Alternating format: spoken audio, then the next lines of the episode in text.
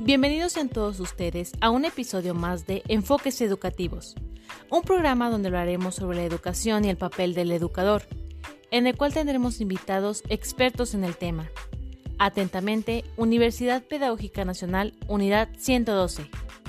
Recuerda que puedes contactarnos vía telefónica al 461-612-5716.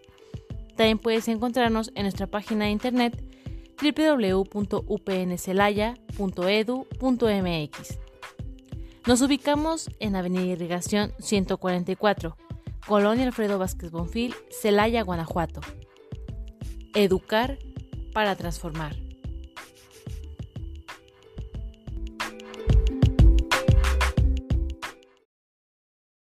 Muy buenos días a todos nuestros radioescuchas. Bienvenidos a un episodio más de Enfoques Educativos, elaborado, producido por Universidad Pedagógica Nacional, Unidad 112 Celaya.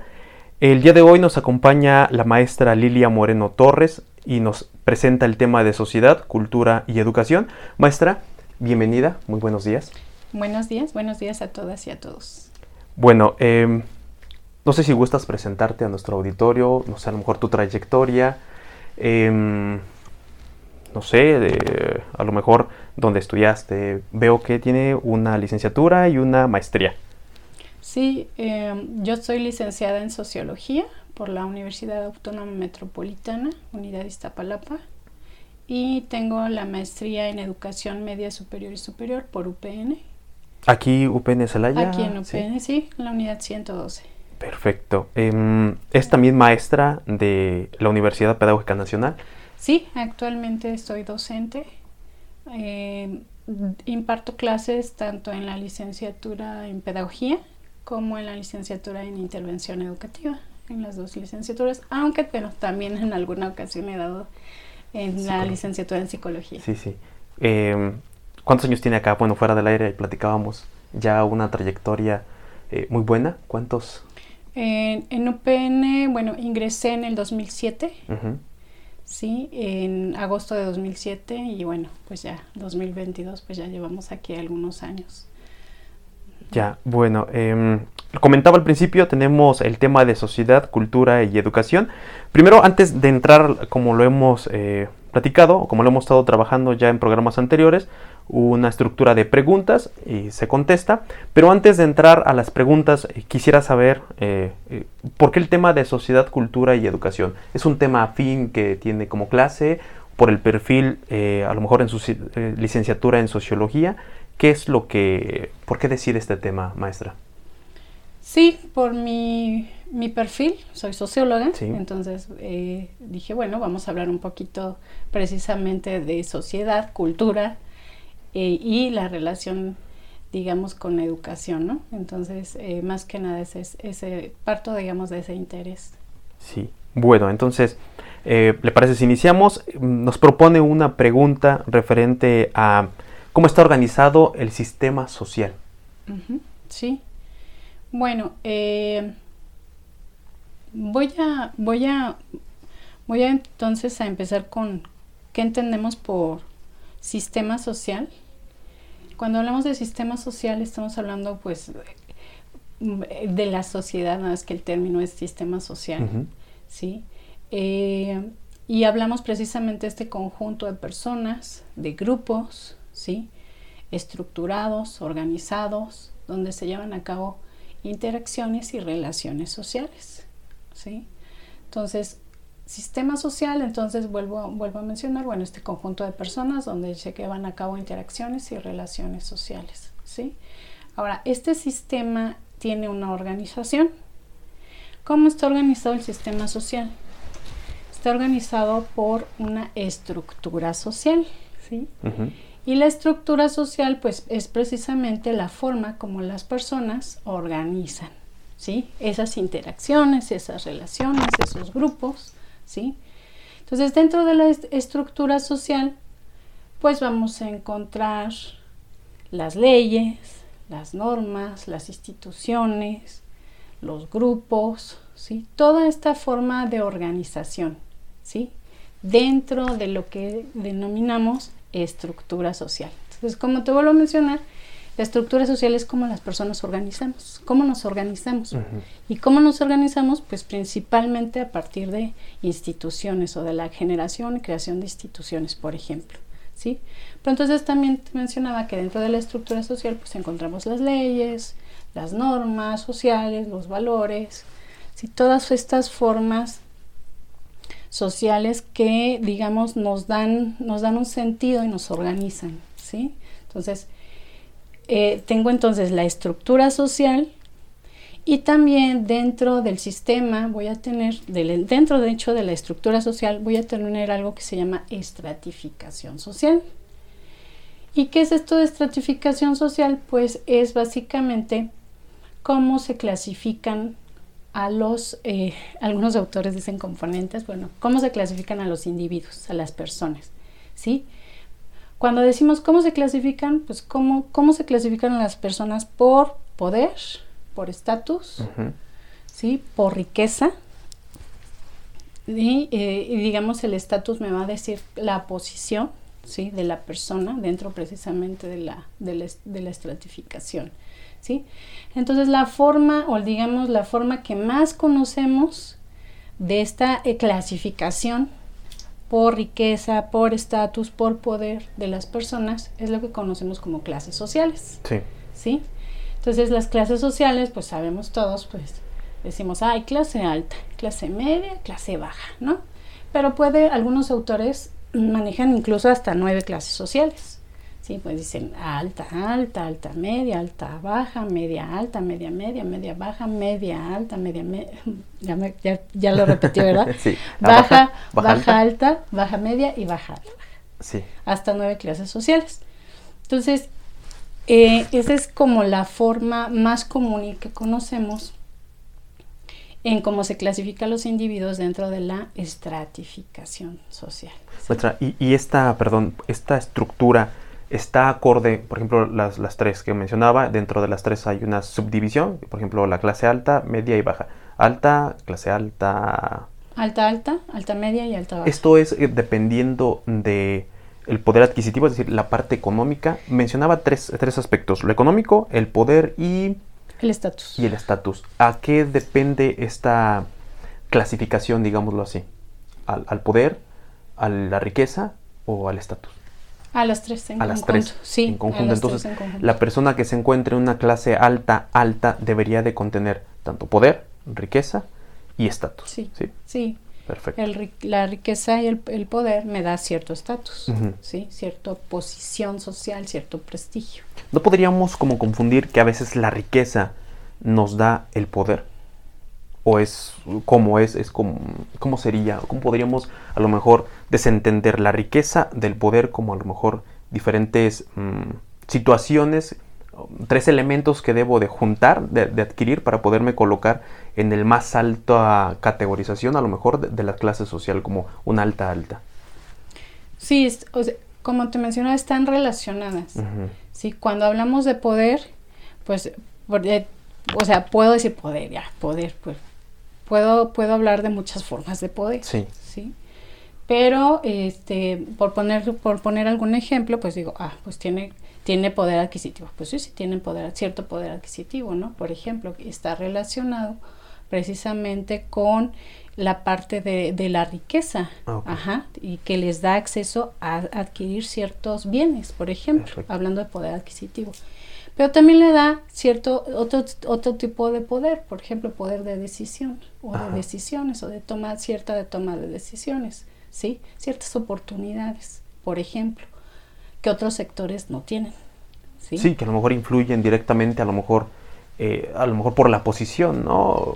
una decisión política va a influir bastante en otras o en la misma clase social, tomándolo a lo mejor. Sí, acuerda, acordémonos que, que dentro de nuestro sistema hay grupos de poder. Sí. ¿sí? Entonces, los grupos de poder sabemos que son los que toman precisamente las decisiones junto con los políticos o con la esfera política en nuestro, por ejemplo, en nuestro país, ¿sí?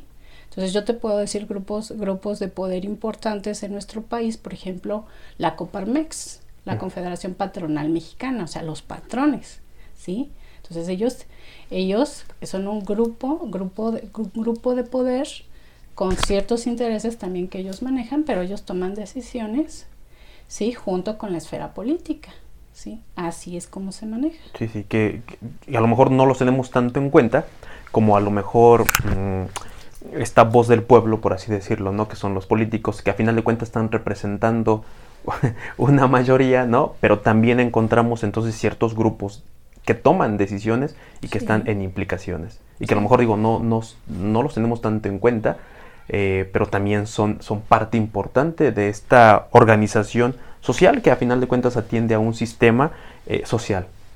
Sí, sí, son, si ya lo, lo, lo vemos como, como ejemplos, pues sí, sí tenemos estos grupos de poder en nuestro país, ¿no? Como el que te mencionaba. Y que son, a lo mejor, no este mismo sistema, no lo sé usted, eh, especialista, eh, a lo mejor atendiendo a ciertas experiencias históricas, podemos ver que también es, es, cambiante, ¿no? El sistema o la estructura social. Sí, sí, sí, sí cambia. Ciertos elementos cambian. Es, las organizaciones, por ejemplo. Las instituciones no, las instituciones tienen un carácter permanente, ¿sí? las instituciones, eh, digamos, esa es su principal característica, que tienen este, este elemento, esta distinción de permanencia, ¿sí? Hablando de instituciones. Pero las organizaciones sí, las organizaciones sí son cambiantes. Ok. Eh, no sé, yo la, interrumpí eh, sobre el tema que estaba desarrollando referente a la organización del sistema. No sé si hay algo que quisiera eh, bueno, para retomar un poquito lo que te mencionaba de eh, la estratificación, pues sí, es esta clasificación que se hace de, las, de los individuos, de las personas dentro del sistema y obedece a criterios precisamente de riqueza, de poder, de estatus, de prestigio, ¿sí? Entonces les da cierta posición. Entonces, lo que mencionaba es que, bueno, eh, em, se, se materializa comúnmente en lo, en lo que denominamos eh, clases sociales, ¿no? Que existe una movilidad social, pues sí, sí hay una movilidad social y debe haber, tenemos nosotros un sistema abierto en cuanto a movilidad social. O sea, puedo pasar de una clase, por ejemplo, baja a una clase media o también el individuo puede pasar de una clase media a una clase alta, ¿sí? Ah, eh, tenemos, digamos, este, nuestro sistema de, de estratificación es abierto, no es cerrado ahí está esta movilidad social. Entonces, dentro de nuestro sistema social, entonces tenemos la estructura social, esta forma en cómo los individuos organizamos, ¿sí? A través de leyes, a través de instituciones, a través de organizaciones, valores, ¿sí? Incluso ah, también otro elemento importante dentro de la, de la estructura social, pues es la parte de la cultura, ¿no? La cultura.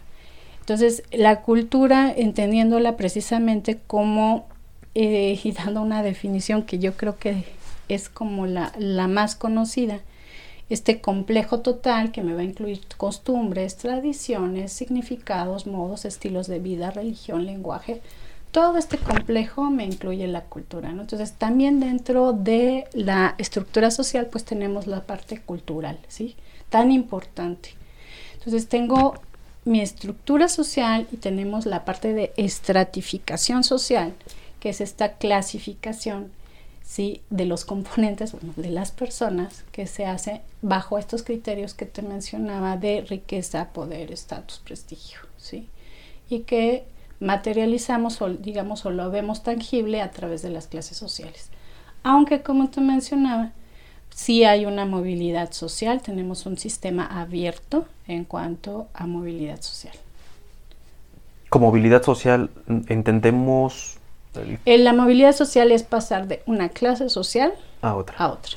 Ya, y, será que a lo mejor culturalmente, a, propósito, mm, ¿cómo se da este intercambio? ¿Será, bueno, más bien de estar en, en, una, en una clase social y subir al siguiente nivel? ¿A qué se deberá que el ser humano, por, pues así, ¿no? Como que queremos o tendemos a estar subiendo, no creo que haya sujetos que digan de pronto estoy en el más alto y quiero bajar hasta, hasta abajo, ¿no? De, esta cadena. ¿Será que hay algún incentivo cultural a que el, ser humano suba o tienda a subir? Eh, sí, eh, digamos, o sea, los, las personas, sí, tenemos, digamos, esta, esta esta facultad pues sí, de querer aspirar, digamos, dentro del sistema a, digamos, a ascender, digamos, a, otra clase social, a tener, digamos, mayores, o, eh, podemos decir incluso sí oportunidades. Ajá.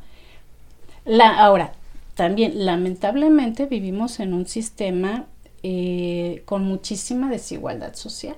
Claro. Sí. Sí. Eso es, de hecho, uno de los principales problemas sociales que tenemos dentro de nuestro sistema, la parte de desigualdad social, ¿sí? Y que se ha venido, que ha venido, eh, digamos, a incrementarse a raíz de la pandemia, ¿sí? Claro que también es otro fenómeno social, ¿no? Que se da curioso de análisis porque, bueno, todavía no sé, no me he metido mucho, eh, sí en la parte de la educación, pero qué hay después de la pandemia, ¿no? Y es interesante conocer culturalmente qué pasa después de la pandemia, socialmente qué pasa después de la pandemia, y como bien lo menciona, ahora estas eh, estratificaciones sociales tal vez tiendan a aumentar, ¿no? Hay más desigualdad, hay menos oportunidades, incluso hay una tendencia a que ya no quiero trabajar, no de manera como lo hacíamos, ¿no? Presencial, por decir algo, sino más bien ahora eh, la tendencia a querer hacer el trabajo llamado home office, ¿no? Eh, creo que también es, un tema de análisis y falta la parte eh, que se dice que hay sobre estos temas, esferas importantísimas de la sociedad, eh, como la parte cultural. ¿Qué se dice? ¿Qué hay? ¿no? Es, es, interesante poder palpar qué está pasando, qué dirección toma ahora la sociedad. Maestra, ahora que hemos puesto o hablado sobre el sistema social, me gustaría, dentro de una de las preguntas, ¿cómo se dan los procesos de socialización? Sí, eh, Precisamente dentro del sistema, pues vamos a encontrar a los grupos, a, los grupos, cómo, cómo se relacionan, cómo interaccionan. Por ejemplo, un grupo primario, el principal grupo primario, pues es la familia, ¿sí? Entonces, cuando hablamos de socialización, eh, hablamos precisamente, vamos a tener dos tipos de socialización lo que es eh, la socialización primaria y lo que es la socialización secundaria. Cuando hablamos de la socialización primaria, es la que se da desde la infancia, ¿sí? Eh, hablamos de interiorizar ciertos patrones, normas de conducta, ¿sí? desde la unidad familiar, que, me van a, que van a permitir al individuo desenvolverse dentro del sistema, dentro de su sistema, ¿sí? dentro del sistema social. ¿sí? Entonces, ¿quiénes son los principales, eh, precisamente, por decirlo de esta manera, promotores, digamos, o, formadores? Son los padres, ¿sí? Hablando de la socialización primaria, como te mencionaba, es desde la infancia, hasta toda, digamos, toda la parte de infancia hasta adolescencia. Entonces, eh, los papás, precisamente ahí tenemos la figura paterna, la figura materna, que son los responsables precisamente de ir interiorizando en el niño ciertos patrones y elementos, eh, valores, normas, costumbres, tradiciones que se le van inculcando a los niños desde pequeños, ¿sí? Entonces se les van enseñando, los niños van interiorizando todos estos patrones, normas, valores que les permiten además desarrollarse dentro del mismo sistema, ¿sí? A esto le llamamos socialización primaria. Entonces los papás desde pequeños, eh, los desde pequeñitos los niños, pues les van enseñando, ¿no? Les van enseñando a ver ciertos, precisamente ciertos comportamientos y ciertos patrones. Desde el cómo sentarse, por ejemplo, eh, desde pedir las cosas por favor, dar las gracias, desde, de hecho, desde el mismo lenguaje, ¿sí? O sea, el principal o el principal símbolo significante, diría Mit, ¿sí? el lenguaje. Ajá. Entonces, desde pequeñitos al niño, eh, a ver, se le enseña, se le está estimulando a que diga las palabras, ¿no? Entonces, eh, desde el mismo lenguaje, como principal elemento, precisamente principal símbolo significante, y a través del lenguaje, pues se, se va a interiorizar, van interiorizando, digamos, todos estos elementos. Y después ciertos patrones de conductas como las que te mencionaba, desde, bueno, desde, a ver, da las gracias, siéntate correctamente, dile, pide por favor, eh, el comer con los, eh, digamos, eh, tomar bien la cuchara, ¿sí? Sí, el uso de los cubiertos. Ajá, el uso de los cubiertos. Entonces, todos estos elementos y los valores, ¿sí? Desde casa, desde unidad familiar, desde las dos principales figuras socializadoras, figura materna y figura paterna, ¿sí? El niño va, va viendo sus figuras y el niño va interiorizando todo lo que ve de estas figuras de mamá y de papá. Y si mamá y papá lo hacen bien, lo hacen, yo también lo hago y está bien. ¿Por qué? Porque lo hace mi mamá y lo hace mi papá. Por ser las dos figuras, no hay, bueno, más bien será que se toma por bueno siempre aunque esté mal, digámoslo así, una costumbre. El niño simplemente, como ve que sus figuras de autoridad las hacen, él las tomará a bien. Sí, sí, la, sí, la mayoría de las veces sí. Aquí es donde entra un poquito y siempre lo, se lo, lo menciono. Aquí es donde puede llegar a haber incluso un choque con la parte de socialización secundaria. La socialización secundaria se da en las instituciones, a través de las instituciones, y la principal institución socializadora es la escuela. Sí. ¿sí? Entonces, en la escuela, pues los niños van a aprender, van a reforzar valores, pero también van a aprender, van a aprender precisamente otro tipo de contenidos, de saberes, ¿sí? De saber, de saber, de saber, conocimientos y de saber hacer, por ejemplo, de, aplicar.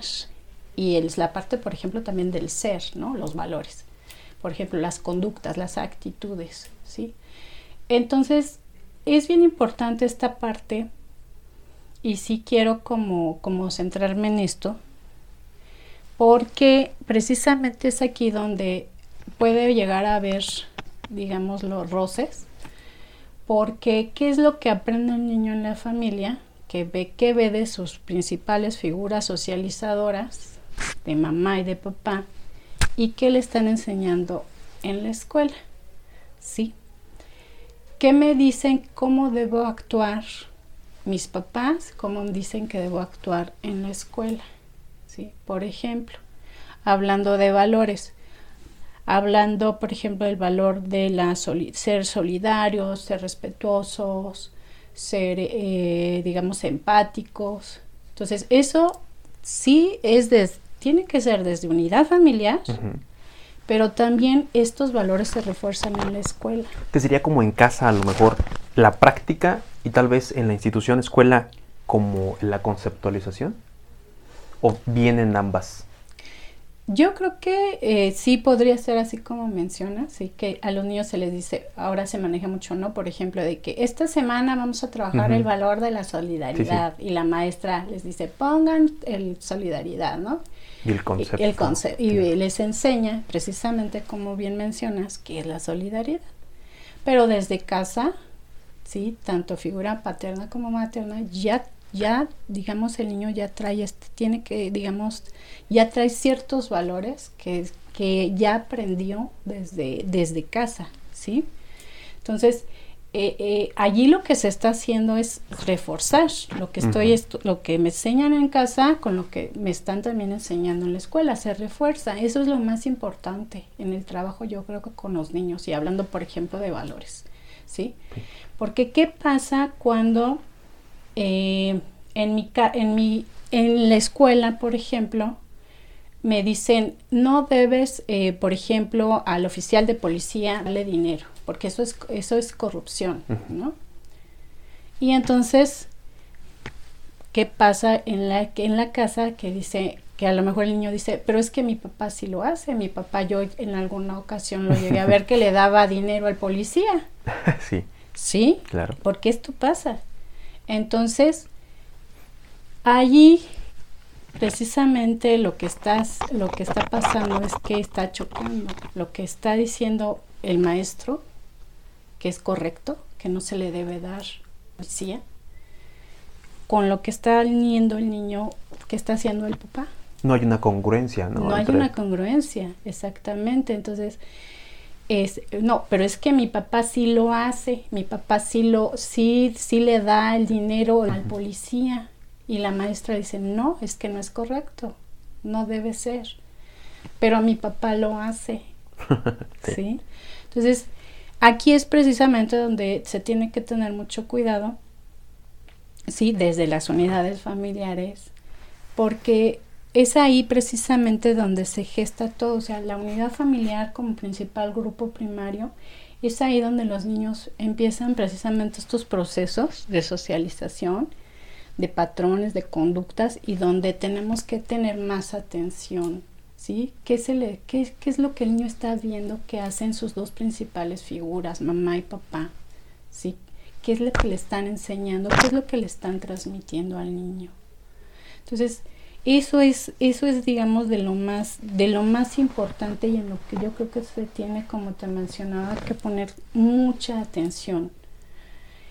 Desde las unidades familiares, cómo, cómo, cómo se dan los procesos, cómo se deben dar en cuanto a, a precisamente la formación de los niños, ¿no? Y que bueno, ya en la escuela, pues sí, se, obviamente, como te mencionaba, pues se, se, hablamos de los saberes, de los contenidos, de los conocimientos, del saber hacer y del ser, ¿no? Pero eh, sí se refuerza mucho y luego llega a haber como este tipo de, podríamos decir, como de, em, como de choques, ¿sí? Entre lo que el niño está aprendiendo en la casa y lo que le están enseñando en la escuela, ¿sí? Y siempre les digo, a, siempre les, les, menciono a mis alumnos, ¿no? Ustedes, ¿a quién creen que les va a hacer más caso el niño? ¿A lo que le dice el maestro o a lo que vio que hizo su papá? ¿Sí? Y todos me responden a lo de que hizo el papá. Pues sí, el niño dice, lo hizo mi papá, y si lo hizo mi papá, está bien, entonces yo lo hago. Sí, si no hay una ¿cómo será? Algo que, que, perjudique tal vez directamente o en el momento, pues a final de cuentas no pasó nada, se solucionó el problema y creo que se aprende, ¿no? O sea, sí se dice eso, pero en la práctica hay otra realidad. Y a lo mejor maestra nos arroja a otra pregunta, al cómo se configuran los problemas sociales. Bueno, la, eh, digamos, hablando ya de los, los problemas sociales, eh, digamos, cambiando un poco, eh, un problema social es una condición, ¿sí? De insatisfacción que afecta a un gran número de personas. Eso es un problema social, ¿sí? Esta condición de insatisfacción que va, no no hablamos, un problema social no, no hablamos, digamos, como en micro, sino que hablamos de que afecta a un gran número de personas para definirlo como problema social, ¿sí? entonces es esta condición, ¿sí? Que va a afectar a ese gran número de personas. Esta condición de insatisfacción. Y sería a lo mejor arrastrando de ciertos patrones, a lo mejor primarios a las autoridades padre y madre, donde a lo mejor un, no sé si alcance a ser como tal un problema social, como por ejemplo el hecho de que haya un estacionamiento para, no sé, especial, mm, no sé, para discapacitados, para eh, embarazadas, no sé, hay bastantes eh, simbologías eh, el hecho de, o incluso estacionarse mal en un cajón, no lo sé, eh, podría ser eso a gran nivel o gran escala porque lo vi de pequeño, que a lo mejor mis autoridades primarias lo hacían, luego lo sigo haciendo, el hecho de pasarme los señalamientos, por ejemplo, de semáforos, etcétera, ¿eso sería un problema social o tiene que ser mucho más grande? No, allí hablamos como de patrones de conducta, ¿no? Sí, de las, de las personas que porque una persona se estaciona en, una, en un lugar que es para discapacitados, ¿sí? O sea, por, porque si sabe está bien, todos sabemos que los lugares para personas con discapacidad están bien señalados, bien ubicados. Entonces, ¿por qué la persona llega y se, se estaciona en ese espacio que está completamente y bien señalado? Entonces ahí hablamos de patrones conductuales, ¿no? ¿Sí? ¿Sí? Sí tienen que ver con la formación, por supuesto que sí. Ahí hablamos de un respeto, por ejemplo, hacia las personas con discapacidad, ¿sí?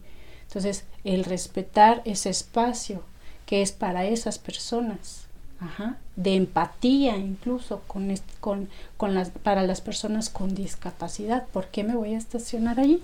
Entonces, ahí hablamos de la falta de respeto y de empatía de ciertas personas, ¿sí? Hacia las personas con discapacidad, ¿no? Hablamos de, este, de, estos, de ciertos, ciertas conductas que tienen estas personas, Entonces, cuando hablamos de un problema social, eh, lo que te mencionaba es que hablamos de esta condición de insatisfacción, ¿sí? Condición de insatisfacción eh, de un gran número de personas, ajá, de un gran número de personas. Entonces, ahí es cuando hablamos de problemas sociales. Ok. Em, ahora, em, ¿qué se puede hacer desde la generación del proyecto de intervención? Bueno, eh, aquí quería como mencionar un poquito, bueno, la, la, parte de los problemas sociales, lo que te mencionaba. Sí. O sea, tener esta, esta situación de, de insatisfacción, esta condición de insatisfacción o esta condición que va a afectar a un, a un gran número de personas. Tenemos grandes problemas en nuestro país, ¿sí? Tenemos eh, problemas muy, eh, que vienen desde la, precisamente de la, desde la estructura, ¿sí? que en los cuales se pueden incidir desde las políticas, desde la generación de políticas públicas, ¿sí? Por ejemplo.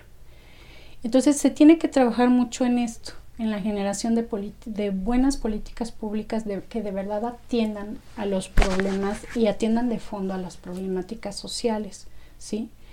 Y también a raíz de, digamos, o a través de estos, pues se generan precisamente ciertos, se generan planes, programas y proyectos, ¿sí? Ahora, desde la intervención específicamente, por ejemplo, nuestros estudiantes, hablando de la intervención educativa, por ejemplo, ellos, por ejemplo, generan precisamente, pueden llegar a generar programas y proyectos, ¿sí? que precisamente lleguen desde la educación, lleguen a incidir precisamente en, en atender el problema en sí o en prevenir el problema, ¿sí? Entonces, desde esas dos líneas se puede, digamos, se pueden trabajar los problemas. O sea, puede ser la parte de prevención desde la educación, ¿sí? O atender, incidir el problema, digamos, ya, ya en sí, ¿sí? De, digamos, de esas dos líneas a través de la generación, precisamente como te mencionaba, de programas y proyectos, ¿sí? Que eh, nuestros estudiantes, por ejemplo, en la licenciatura de intervención, pues generan precisamente estos, estos, estos o, digamos, están capacitados para generar tanto, tanto proyectos como programas. Que van directamente a solucionar problemas eh, o problemáticas sociales, ¿no? De que van a atender. Atender. A atender, sí. Ok. Y hablaba hace ratito que podría ser prevenir desde la educación. ¿Cómo podríamos, no sé, en algún ejemplo de un caso, un, problema, cómo podríamos atender desde la educación?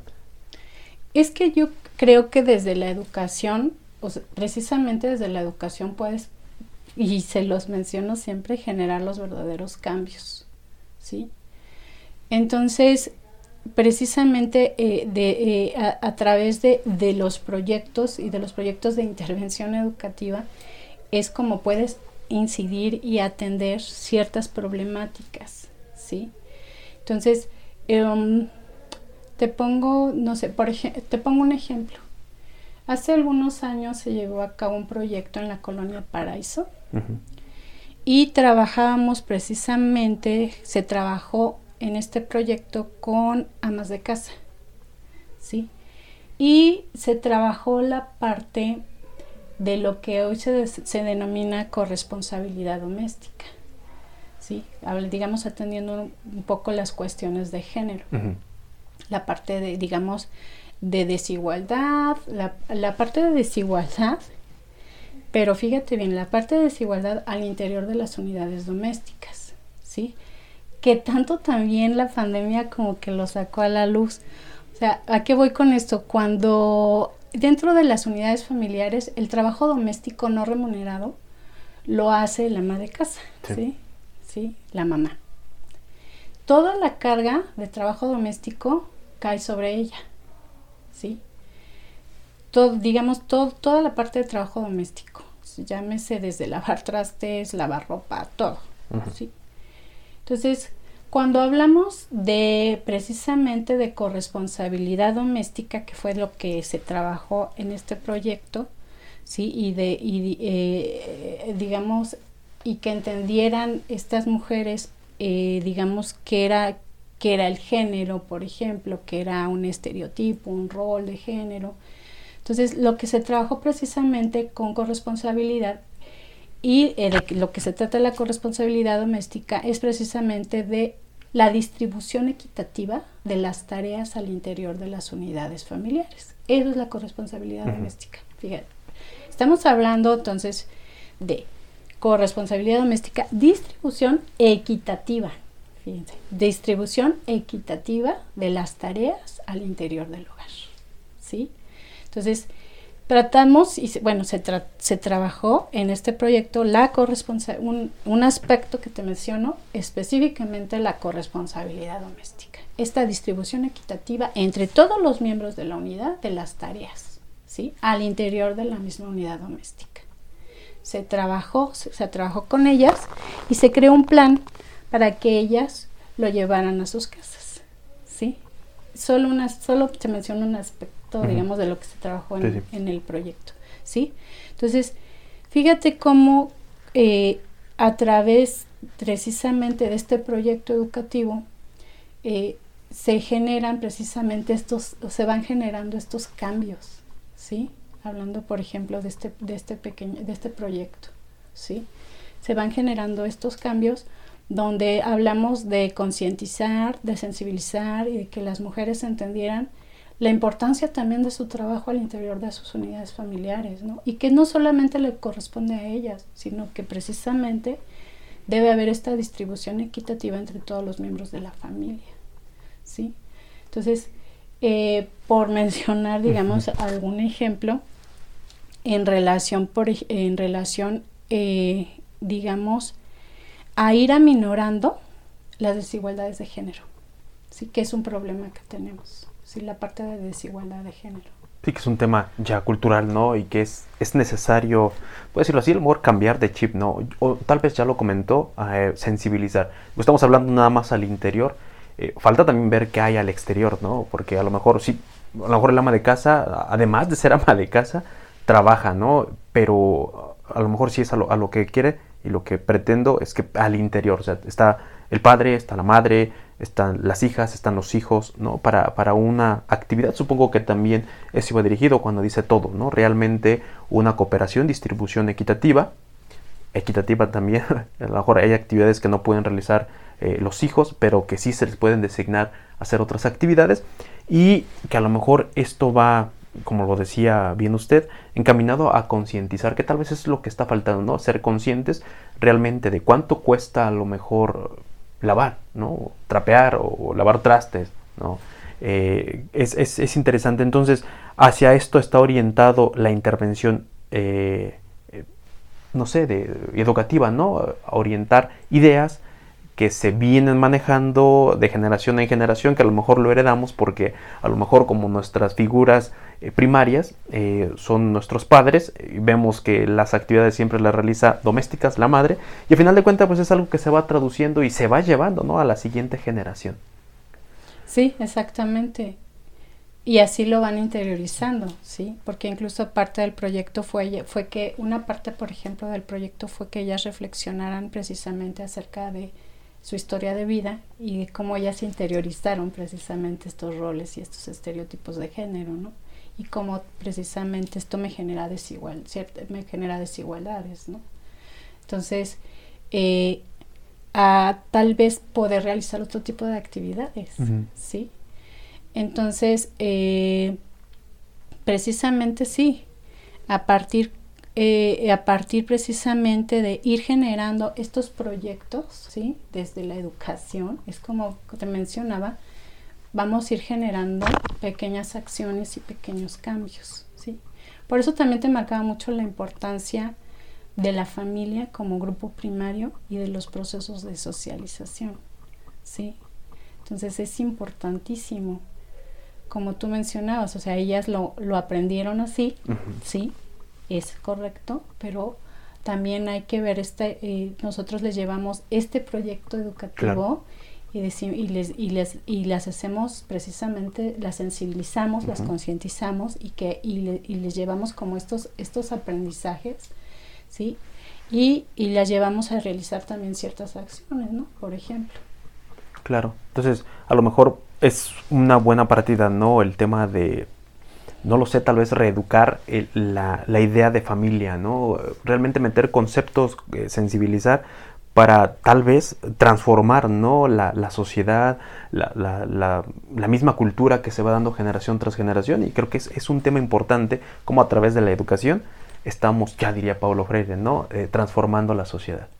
Sí, exactamente así, así es. Se van generando precisamente estos, estos, estos, estas acciones y estos cambios, ¿no? Entonces es, es, es, es muy importante, eh, digamos, en ese sentido, y es imprescindible pues, la labor de la, de la educación. ¿no? Sí, claro que sí, maestra. Bueno, entonces ya para ir cerrando, eh, no sé si quisiera hacer algún último comentario, maestra, referente al tema de eh, sociedad, cultura y educación, que es eh, el tema que nos presenta el día de hoy. Pues nada más mencionarte que, bueno, sí tenemos, digamos, diga, ya con lo último que mencionábamos, pues sí, todas estas, una serie de, de problemas, problemas fuertes, que como te, te, decía, a raíz de la pandemia como que se han profundizado aún más. Por ejemplo, la, la parte de desigualdades, ¿no? Desigualdades sociales. Y me decían, es que las desigualdades este como que como que las personas lo vieron pero yo siempre les decía es que las desigualdades siempre han existido siempre están ahí siempre han estado ahí lamentablemente esta falta de acceso a oportunidades no pero a raíz digamos como te mencionaba de la pandemia como que como que se digamos como que se hizo más palpable sí más palpable todas estas series de problemáticas, hablando de desigualdades, por ejemplo, hablando de marginación, hablando de exclusión, si son problemas, eh, digamos, fuertes, problemas de desviación social, por ejemplo, que lamentablemente vivimos todos los días de delincuencia, de crímenes, ¿sí? Problemas de desviación social. Entonces, eh, yo creo que la labor precisamente y desde la educación se pueden hacer este, precisamente eh, intervenciones, ¿sí? que como te decía, generen ciertas acciones y generen cambios. ¿sí? Entonces, eh, yo creo y, soy una firme creyente que los problemas de cualquier índole, eh, desde, la, desde la educación, ¿sí? desde la misma educación, eh, pueden precisamente atenderse y, y, empezar precisamente a generar estos cambios. Sí, sí. Ojalá, bueno, ya se comprometen todos sus estudiantes, ¿no? Sobre todo de, de esta carrera de intervención educativa, porque, no, obviamente no solamente es esa actividad de, de, ellos, ¿no? De estos profesionistas o futuros profesionistas, sino que también es en conjunto de la sociedad, pero creo que es una labor muy, muy heroica ¿no? que, que, tienen estos estudiantes, estos ya egresados de interventores educativos, realmente de analizar estas problemáticas de la sociedad y que es un tema tremendo, ¿no? Eh, desde la desigualdad dentro del hogar, desde las desviaciones que tenemos como sociedad, ¿no? La delincuencia, el tema de falta de educación, a lo mejor en respetar, eh, no sé, un simple señalamiento vial y realmente eso lleva a, a problemáticas eh, pues, trascendentes ¿no? en la sociedad y que a final de cuentas pareciera que nos estamos contagiando todos. Y, sí, es cierto que con el tema de la pandemia, yo creo que por estar todos encerrados tal vez, ¿no? Se, notaba, espero que se haya notado el labor que hacían las amas de casa, hoy que es interminable, porque realmente es, es, interminable, o sea, ya limpias un lugar cuando ya está otra vez que pasaron los hijos, que pasó eh, el esposo, o a veces es a la inversa, ¿no? Que está el esposo dentro de, de, del hogar eh, y, vienen los hijos, ¿no? También es, es realmente concientizar eh, desde todos los, los, aspectos, como hijo, como esposo, como esposa, como esposa, como hijo, ¿no? Es, es, estas temáticas. Maestra, le agradezco muchísimo su participación, es realmente... Eh, pues suma bastante, ¿no? Al conocimiento, suma bastante al ser conscientes, al instruirnos como sociedad e ir cambiando ciertos patrones culturales que tenemos y bueno, que esta propuesta que usted nos hace es a través de la educación. Pues le agradezco una vez más eh, su participación, maestra Lilia. Eh, igual agradezco a todos nuestros radioescuchas por eh, sintonizarnos una vez más. esperamos vernos al siguiente episodio todos los lunes a las 11, a las 10, perdón, de la mañana. Esto es un programa de enfoques educativos elaborado por Universidad Pedagógica Nacional, Unidad 112 Celaya. Hasta la próxima, que estén todos muy bien. La educación no cambia el mundo, cambia a las personas que van a cambiar al mundo. Paulo Freire. Hemos llegado al final de nuestro programa Enfoques Educativos. Recuerden seguirnos en nuestra página oficial de Facebook, Universidad Pedagógica Nacional, Unidad 112, Celaya. También puedes encontrarnos en Spotify como Enfoques Educativos. No olviden sintonizarnos todos los días lunes en su estación 89.9 a partir de las 10 de la mañana. Hasta la próxima.